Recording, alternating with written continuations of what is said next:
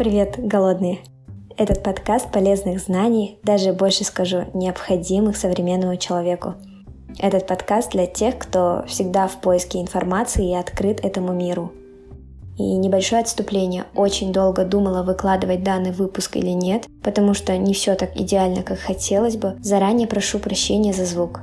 Спустя долгое время обдумывания решилась опубликовать и очень буду рада вашей поддержке, комментариям, репостам у себя в Инстаграм. Меня зовут Лязат. Погнали! Всем привет! Сегодня первый выпуск нашего подкаста, и в наших гостях финансовый консультант по личным финансам а, Зарима. Зарима, привет! Привет, Лизат. Спасибо, что приняла приглашение и пришла сегодня, выделила время. Как твои дела? Спасибо, все хорошо. Тебе спасибо большое за приглашение. Для меня это тоже интересный опыт записи подкаста. Сегодня я открыта к твоим вопросам. Спасибо. Как победить транжирство? Как перестать тратить на всякую ерунду ненужную? Да, хороший вопрос. Транжирство это вот считается уже сейчас одной из вредных привычек наравне с алкоголизмом, с табакокурением, шопоголизм — это прям то, что сейчас, наверное, у многих бьет по карману, потому что эпоха потребления, а, маркетинг, все эти современные штучки, они нас постоянно подталкивают к каким-то эмоциональным покупкам. Яркие билборды, программы «Купи две, получи третью в подарок», сегодня, только сегодня акции. Все это способствует тому, что люди а, хотят потреблять и потребляют все больше и больше. Ну, как это победить? Наверное, для начала нужно понять, во-первых, да, как вот в общество анонимных алкоголиков приходишь, да, и первое, что человек должен признать и понять, это то, что у него есть эта проблема. То же самое здесь. Человек должен сначала понять, что он действительно не контролирует свои деньги. И в какой-то момент он понимает, что деньги начинают его контролировать. И вот в этой ситуации важно понять и осознать, что нужно с этим что-то делать. И обычно мы начинаем а, с того, что человек должен определить свои финансовые цели. Когда я первый раз встречаюсь с клиентом и спрашиваю у него, какие у тебя цели, какие у тебя финансовые цели. Ну, я хочу много денег. А зачем тебе много денег? А сколько тебе нужно денег? И все. Человека, то есть дальше фантазия на этом заканчивается. Ну или бывает так, я хочу дом. Какой дом ты хочешь? Ну, не знаю, большой дом хочу. И все, понимаете? То есть человек дальше не додумывает, четко не знает, сколько ему конкретно для этого денег нужно. И вот именно финансовые цели это то, с чего стоит начинать. И цель должна быть абсолютно мотивирующей для того, чтобы ты, когда делаешь очередную необдуманную покупку, ты понимаешь, что с этой покупкой, с маленькой покупкой, твоя большая цель, она становится еще дальше. И если тебя цель будет мотивировать, то тогда ты а, уже делаешь следующие шаги по направлению к ней. Есть определенные лайфхаки, можно сказать, да, есть инструменты, техники, которые позволяют а, отучить себя от этой вредной привычки. А вот как правильно ставить финансовую цель? Для чего она нужна? Цель никогда не должна быть деньги. Деньги мы не тратим, деньги мы приобретаем. Да, и это очень важная вот такая тонкая грань, когда ты должен понять, что деньги тебе дают какое-то приобретение. Это может быть, ты можешь приобрести какие-то материальные блага, ты можешь приобрести какие-то услуги, ты можешь приобрести какие-то знания. Ну, ты даже здоровье, по сути, можешь сегодня приобрести за деньги. Поэтому человек должен осознавать, а чего он в этой жизни, с точки зрения материального, хочет достигнуть. То есть нужна ли ему машина, какая ему машина нужна, к какому времени.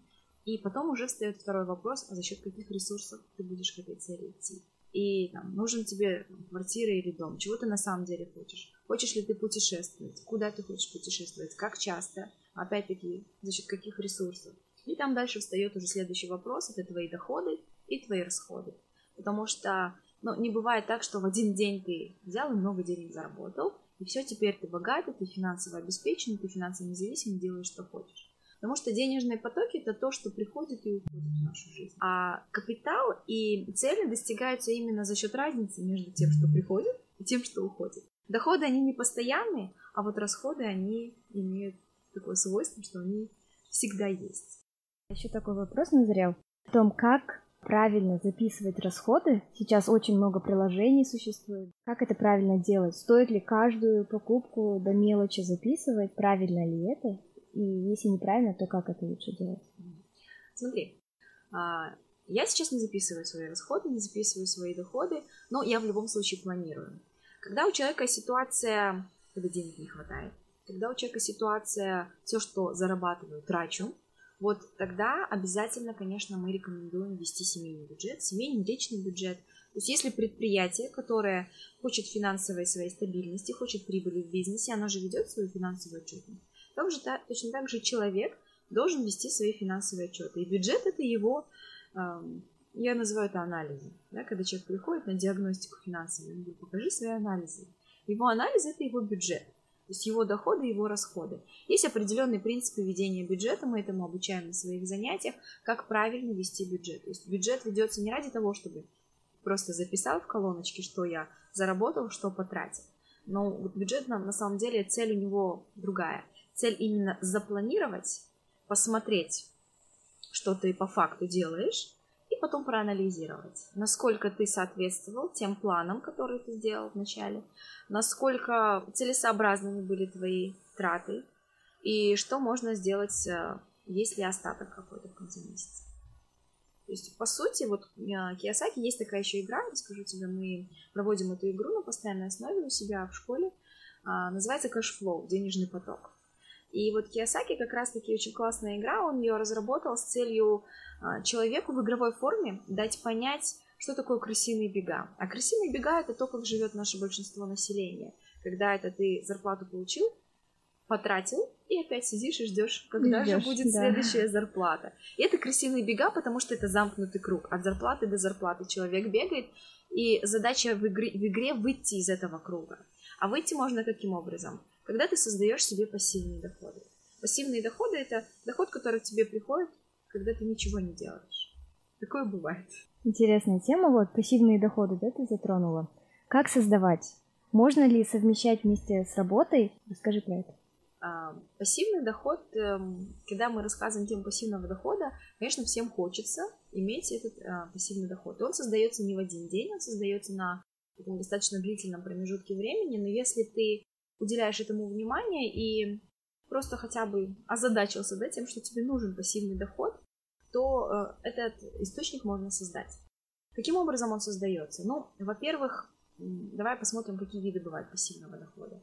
Ну, самый такой, наверное, распространенный, к которому наш человек привык, это э, сдавать недвижимость в аренду. Да? То есть ты сдаешь квартиру в аренду и получаешь ежемесячно получаешь от этого доход. Его, наверное, нельзя в полной мере назвать пассивным, потому что все равно иногда тебе нужно делать определенные действия, искать арендаторов, требовать, чтобы они платили вовремя. Если они затупили соседей, тебе приходится пойти с ними договориться, делать периодический ремонт, но тем не менее это своего рода тоже пассивный. То есть пассивный, чисто пассивный доход это когда ты ничего не делаешь, да? Абсолютно. Делаешь, да. Угу. И инвестиции это есть вот чисто пассивный доход, когда твои деньги работают и приносят тебе другие деньги. Потому что одна из функций денег это зарабатывать деньги деньги вообще предназначены для того, чтобы зарабатывать другие деньги. И если а, ваши деньги не зарабатывают то они становятся ленивыми, ложатся на диван, ничего не делают, а потом уходят в конечном итоге к тому, кто может их заработать, кто может их заставить работать. И деньги это идеальный работник, потому что они могут работать 24 часа в сутки, им не нужно ходить в отпуск, они не болеют, не отдыхают, они в декрет не ходят. А, поэтому вот задача твоя в том числе Отправить деньги на работу. Деньги притягивают деньги, да? Деньги притягивают деньги, да. абсолютно. Расскажи, пожалуйста, про э, типы инвестирования, куда лучше инвестировать. Расскажи про это. Инвестирование типов на самом деле очень много, инструментов тоже очень много, и а, я бы не советовала людям вслепую идти и доверяться там советам, может быть, каких-то брокеров, да, или там то есть эту тему нужно изучать, нужно понимать, какие отличия есть у разных инструментов. Вообще инструменты делятся на три категории. Есть а, консервативные инструменты, то есть это инструменты, которые, ну, может быть, не приносят достаточно хорошего дохода, невысокая доходность у них, но есть высокая надежность. А к консервативным инструментам относятся, ну, например, банковские депозиты. То есть на сегодняшний день доходность ну, не очень, скажем, откровенно, не очень высокая, но достаточно надежный инструмент, потому что есть фонд гарантирования депозитов, который в случае ликвидации банка, как уже показала практика, это рабочая схема, в случае ликвидации банка он выплачивает в определенном лимите, конечно, суммы, которые вкладчик потерял в этом банке. Это касается только физических лиц, на юридических лиц эта гарантия не распространяется. И это вот такой пример консервативного инструмента, когда у тебя есть высокая надежность, но низкая доходность. Есть э, категория умеренных инструментов. Умеренные – это инструменты, которым присущ средний уровень риска, но при этом они более доходны, чем банковские депозиты. Это как раз-таки акции, акции различных компаний. Это может быть международные компании, это казахстанские компании. Вариантов тут тоже здесь достаточно много. Есть еще категория агрессивных инструментов. Вообще мы советуем не более 10% от своего инвестиционного портфеля хранить в э, агрессивных инструментах.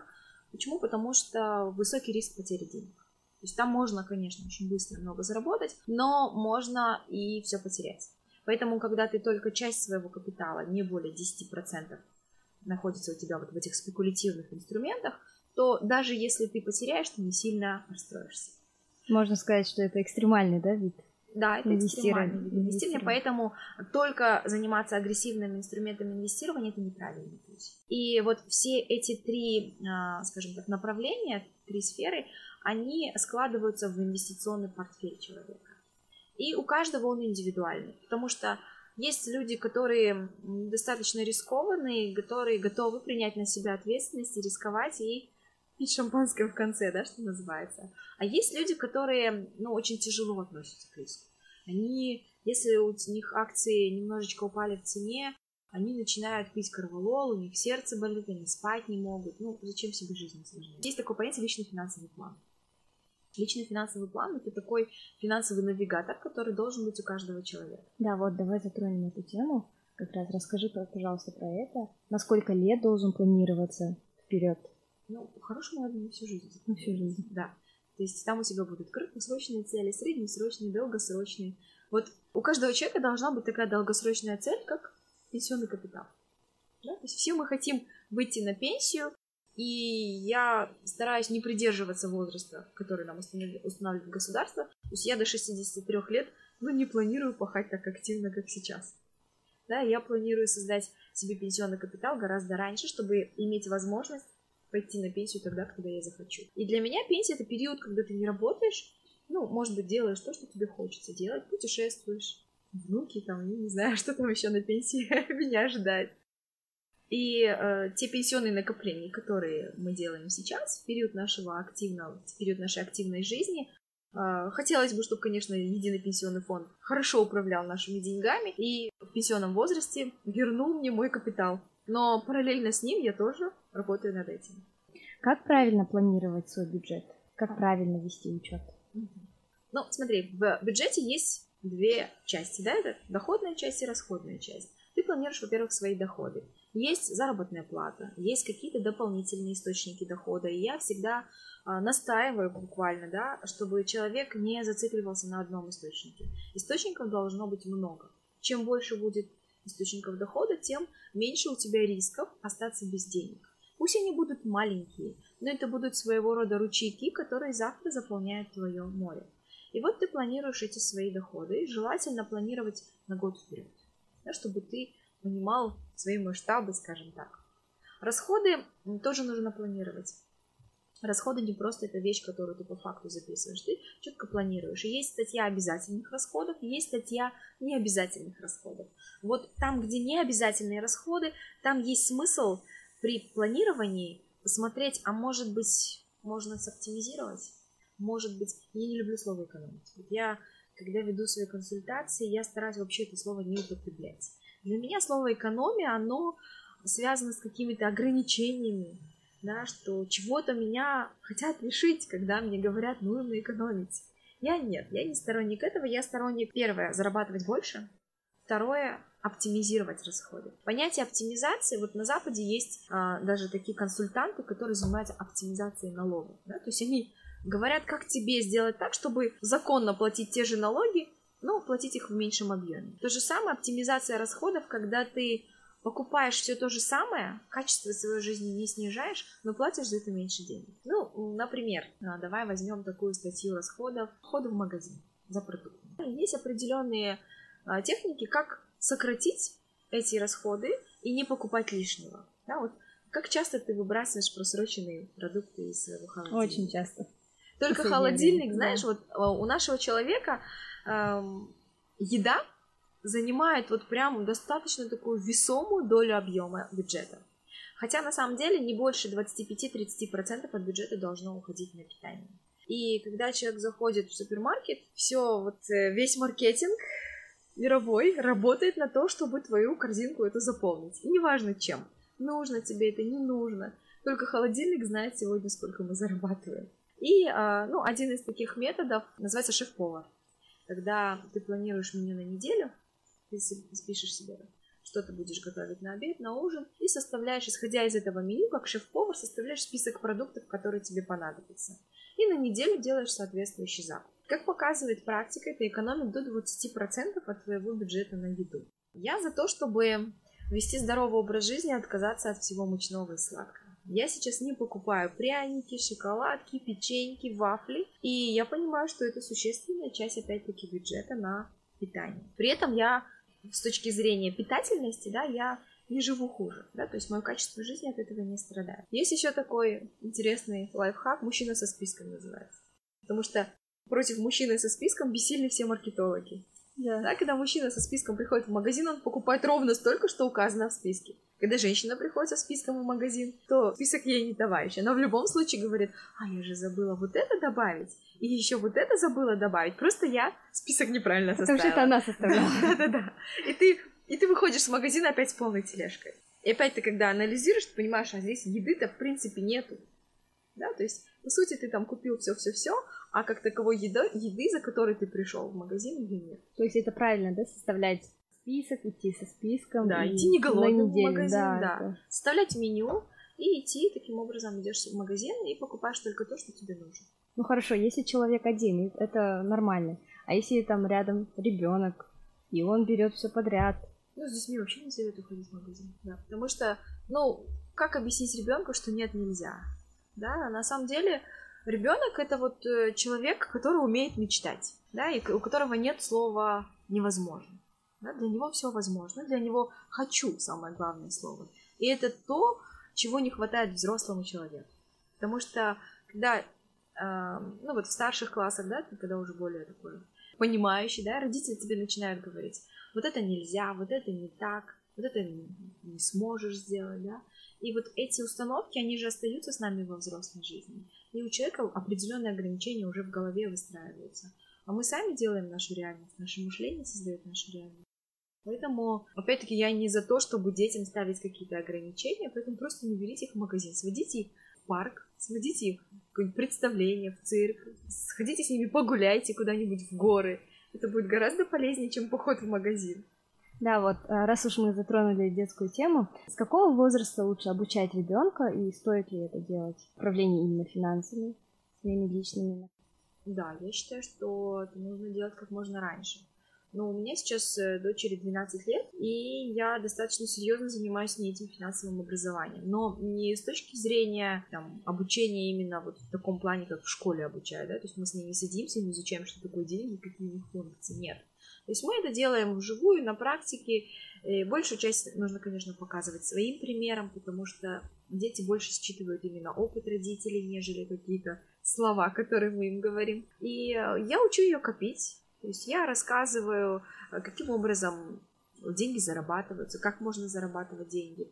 И когда есть какая-то возможность заработать эти деньги, я даю ребенку эту возможность. Она копит, она каждый месяц, эм, то есть она каждый день получает деньги на столовую, карманные деньги, да, и учится из этих денег откладывать определенную долю, и у нее уже есть э, определенные инвестиции даже.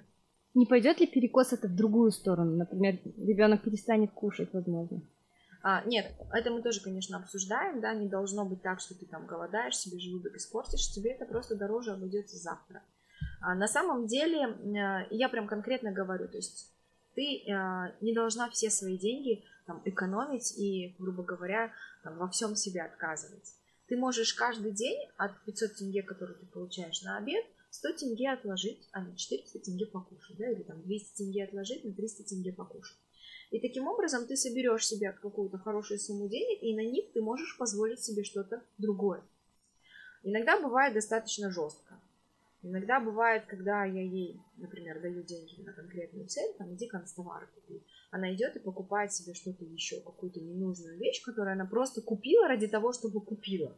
да, то есть она ей в принципе не нужна, она ей не интересна, она ей не играет, не пользуется, но купила просто вот под эмоции. Я говорю, окей, возвращай. Из своих сбережений возвращай деньги за ту необдуманную покупку, которую ты сделала. И в следующий раз, поверь мне, она уже подумает, прежде чем сделать такую покупку. У детей же глаза горят, когда они видят. Недавно мы ездили, а, у меня дочка занимается спортом, и мы ездили в Будапешт с командой девочек. Это были девочки 11-12 лет, примерно вот такой возраст. А, я была одна из двух взрослых, которая сопровождала эту команду. Ну, естественно, за границу выезжаем, все родители своим детям дали деньги на карманные расходы. А, и, видимо, может быть, в обычной жизни этого не происходит. То есть там дети как с ума посходили, да, то есть они в первый день потратили все свои карманные деньги, и когда на второй день мы пошли там на ярмарку рождественскую, там было очень много интересного, а денег уже нету. И вот тут я поняла, что есть большая проблема с финансовым воспитанием наших детей. Ведь дети не умеют вообще никак управлять теми небольшими деньгами. А если вы ребенка научите на управлять маленькой суммой, то завтра он уже понимает, у него уже привычка сформировалась, он понимает, как э, работать большими деньгами. Давай поговорим про шопоголизм, как бороться с этим нужно ли бороться? А, конечно, нужно бороться. Но есть еще такая техника, ты можешь каждый месяц садиться и записывать, что в этом месяце ты купил, и то, что ты купил и чем ты не пользуешься. То есть свои спонтанные ненужные покупки. Я думаю, у каждой девушки в гардеробе есть, ну, наверное, не ошибусь, тысяч на 200 одежды, которую не носишь, которую купила, и ты не знаешь, с чем бы тебе да. ее сочетать купил, и ты такой, ну нет, что-то она мне не нравится, в следующий одену завтра, одену послезавтра. И психологи говорят, если ты один сезон какую-то кофточку не одел ни разу, то ты ее уже не оденешь. Да, и получается, что вот твои деньги, они висят на вешалке. Можно еще посчитать, сколько твоих рабочих часов стоит эта кофточка. И может быть тогда немножечко глубже придет осознание. Блин, я же работал целый день. Для чего? Для того, чтобы моя кофточка висела у меня в шкафу, я ее не одевала. И каждый месяц ты делаешь список таких вещей, которые ты купил и которые тебе не нужны. И вот тогда приходит определенное понимание, что в следующий раз тебе уже мозг даст сигнал о том, что ты помнишь, что в прошлом месяце написал список. В этом месяце у тебя получится, что этот список будет меньше. С каждым разом он будет меньше, меньше, меньше, и так можно себя отучить от этих спонтанных покупок. Хорошо, а если мы поговорили про шопоголизм, есть обратная сторона, когда человек не позволяет себе, например, зачастую наши мамы, там, советские люди, а, могут все отдавать детям, нам, нам, и сами себе не позволяют много чего. А как вот с этим нужно? Они чересчур экономят. Да, это уже мышление нехватки. И мышление нехватки, оно ведет, оно не ведет на самом деле к росту благосостояния, оно ведет именно к нехватке. Да, и человек э, в первую очередь должен любить себя, да, любой человек, когда э, мама отдается всецело своему ребенку, и есть же у нас такое, да, вот была мама Ангосин, да, когда вот лишь бы все было у ребенка, а я буду счастлива от того, что ребенок будет счастлив. На самом деле нет, каждый человек самодостаточен, и ребенок должен быть счастлив по-своему, мама должна быть счастлива по-своему. И когда я абсолютно согласна с тем мнением, если счастлива сама мама, будет счастлив ребенок от того, что мама счастливая. Да, мама счастливая, мама довольная. А если мама упахивается на своей работе, приходит абсолютно несчастная, уставшая, экономит на всем, она будет, естественно, озлобленная. Что она даст этому ребенку? Она даст ему, передаст ему тоже мышление нехватки. Какие инструменты есть побороть это мышление нехватки? Полюбить себя. Есть сейчас очень много на эту тему пишут книг о том, как полюбить себя, о том, что все-таки важны именно твои личные цели. И когда ты своих целей достигаешь, когда ты на своем месте в этой вот системе жизни, да, а, когда ты на своем месте, то и все остальное складывается правильно. То есть Вселенная дает тебе любовь, и здоровье, и хорошие отношения, и деньги, но ты должен быть на своем месте. Ты не должен быть а, там, в позиции ребенка, например, да, там со своим мужем. Ты не должен быть а, в пози... ты должен быть позиции родителя ты в позиции родителя. В семейной позиции ты там жена, в своей личной позиции ты человек в первую очередь, да, и ты должен уважать свои потребности. Ну, мы очень часто, да, действительно на себе, да, там экономим. Хотя э, есть такая точка зрения, что я с ней тоже согласна, то когда человек э, самодостаточен, когда он самореализован, когда он делает э, для своего тела, для своей души определенные вещи, э, то опять-таки Вселенная дает ему все остальное. Вот когда ты ходишь на маникюр, да, или ты ходишь э, в салон красоты, ты должен кайфовать от того, что ты это делаешь для себя. Не потому, да. что тебе нужно хорошо выглядеть в глазах окружающих. Не потому, что ты придешь на работу и скажешь, ха, она и ходит без маникюра. Нет. А потому, что ты от этого кайфуешь. И нужно научиться прийти в это состояние, когда я делаю это для себя. А давай поговорим про кредиты. О, это моя любимая тема. Да, кредиты это... Я иногда говорю, что я сейчас чищу свою карму. Да, я работала же, начинала с кредитного специалиста. У меня было, я выдала очень много кредитов за свою жизнь. Я хорошо помню своих первых клиентов. И для кого-то кредиты хорошо, для кого-то не очень хорошо. Сейчас тенденция такая, что э, больше 50% вот всех кредитов, которые выдали банки, приходится на долю беззалоговых потребительских кредитов. А что такое потребительский кредит? Это когда ты потребляешь сегодня а зарабатываешь на это завтра. И платишь это, за это платишь сегодня намного больше, чем ты мог бы потратить. Человек должен понимать, что банк это тоже бизнес. Да, банковская сфера это не благотворительная организация, это бизнес. И цель любого банка зарабатывать деньги. И естественно, что зачем ему давать вам деньги в рассрочку? Потому что он такой добрый? Нет. Потому что есть это бизнесмены, у которых есть цель определенно заработать денег. И рассрочка, на самом деле, это тот же кредит, просто немножечко завуалированный. Поэтому прежде чем идти а, в программу рассрочки, нужно посмотреть, а сколько стоит этот же товар в другом магазине. Вот и все. Как избавиться, да, наверное, от этой... Ну, кредит это все-таки зависимость тоже, да. Закрывает человек один кредит и думает, ну я же смог закрыть этот кредит, возьму-ка еще один кредит, зато телевизор куплю себе сегодня. А на самом деле это вот если смотреть с точки зрения подсознания, то когда ты получаешь все сегодня, у тебя отсутствует мотивация к чему-то идти завтра. И ты просто начинаешь вешать на себя эту кабалу, и из месяца в месяц только думаешь, когда же мой кредит закончится. А когда он заканчивается, тебя опять как на иголке, тебе хочется взять следующий кредит. А вот этот порочный круг нужно взять в свои руки и разорвать. Разорвать и пойти по другому пути, когда ты своей, своей целей идешь, накапливая деньги. Свой, наверное, пример, да, хочу показать. Дочка учится в шестом классе. Через пять лет ей заканчивать школу и нужно дальше учиться. Понятно, что нужны деньги для этого. И как любой родитель, я хочу для своего ребенка лучшее образование. Я понимаю, что мне нужны деньги. Уже сейчас я это понимаю, да? И я сейчас начинаю откладывать, инвестировать определенную сумму денег на ее образование. И в этом случае, если мне нужно там 10 тысяч долларов, то я откладываю 7 тысяч долларов, а 3 тысячи долларов заработают мои деньги. Мои 7 тысяч заработают мне эти 3 тысячи. То есть, ну, цифры сейчас абсолютно с потолка взяла, чисто условно. А, и другой вариант. Я сейчас живу как живу, ничего не меняю в своей жизни. Проходит 5-6 лет, ребенок заканчивает учебу, и он говорит, мам, ну все, дальше иду учиться. Нужны деньги. Я говорю, окей, идем в банк. Благо у нас банков много, предложений да. кредитных много. Я беру кредит в банке, да, кредит на образование, да, и отправляю ребенка учиться. И что тогда? Те же 10 тысяч долларов, которые стоят образов... которые мне необходимы на образование, а, за эти 10 тысяч долларов я заплачу ну, 1015-16.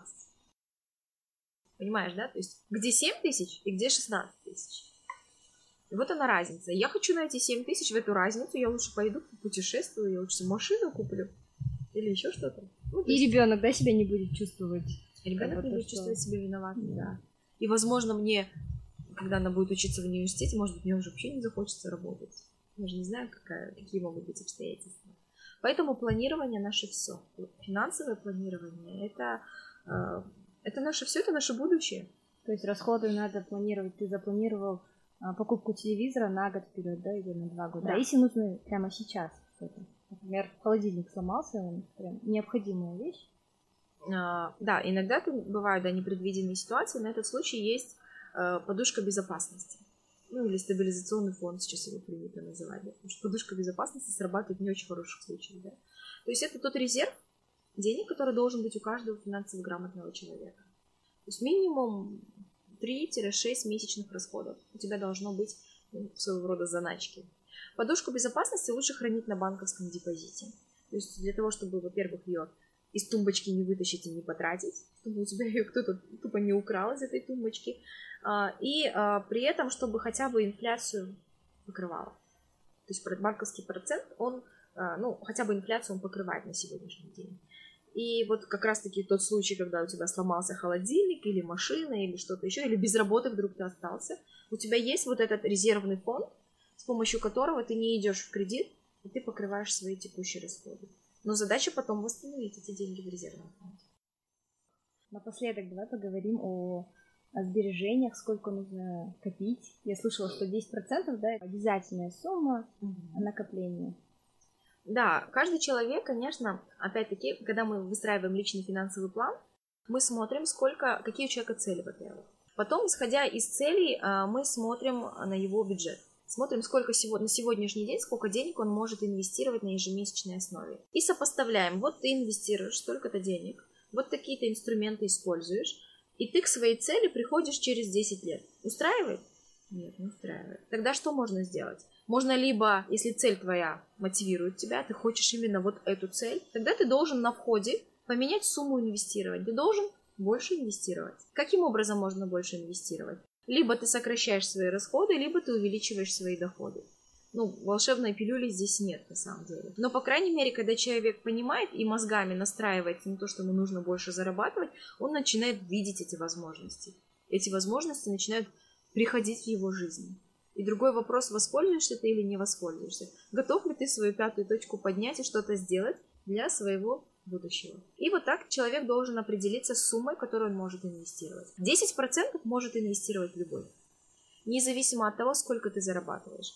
А, ученые проводили очень много экспериментов, американцы любят такие эксперименты, когда ты на... И это доказано научно, что на 90% своих доходов ты живешь точно так же, как и на все 100. Причем это не зависит от уровня дохода. Получаешь ты 100 тысяч тенге, ты на 90 тысяч проживешь точно так же, как на, на эти 100. Получаешь ты миллион тенге, ты на 900 тысяч будешь жить точно так же, как на свой миллион. Попробуй сделать такой эксперимент сама. Получишь зарплату, стипендию или что еще, любой доход, 10% от него убери, спрячь, отложи, забудь.